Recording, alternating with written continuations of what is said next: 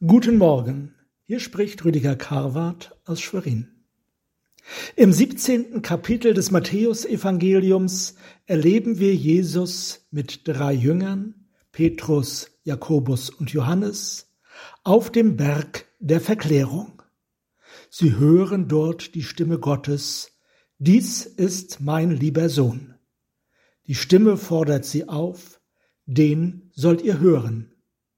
Hören weil Jesus trotz all seiner Menschlichkeit entscheidend mehr ist als ein Mensch, mehr als ein menschlicher Superstar. Er ist der Sohn Gottes, das andere Ich Gottes in Person. Das will diese unerhörte Geschichte uns sagen. Jesus wurde verklärt, das heißt verwandelt, in eine andere Daseinsform umgestaltet, in eine unbeschreibliche, ganz andere Sichtbarkeit. Ein überirdischer Lichtglanz umhüllte seine Gestalt und sein Angesicht leuchtete wie die Sonne. Jesus war eingetaucht in Gottes Lichtherrlichkeit.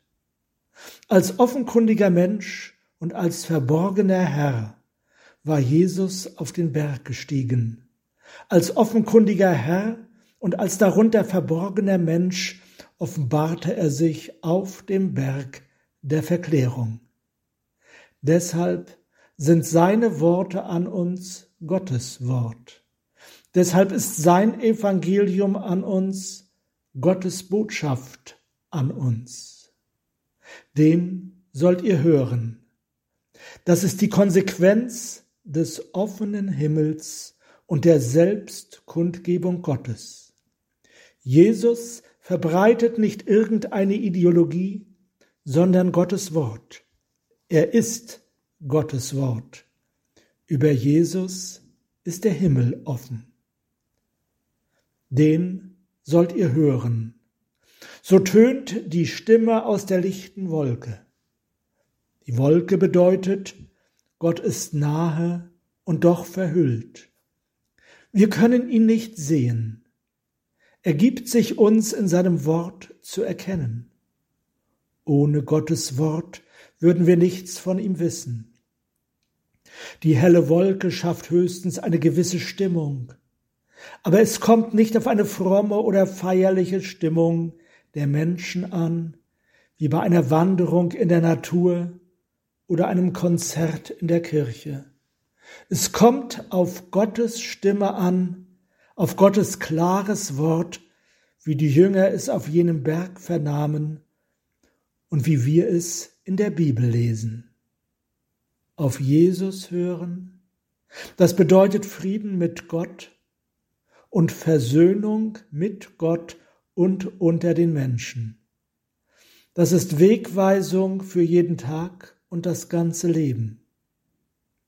Den sollt ihr hören. Das berichten uns die Augenzeugen jener einzigartigen Stunde auf dem Berg der Verklärung.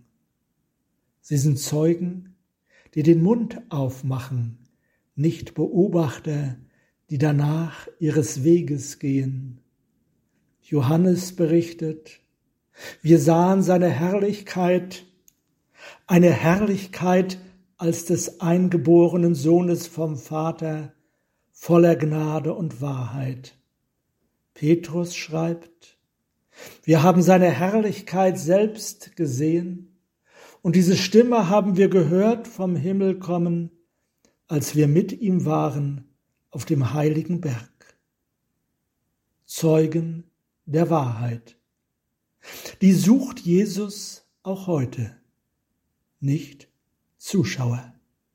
Zeugen ergreifen Partei für den, den sie bezeugen. In der Familie, unter Kollegen und Mitschülern, in unserer Kirche.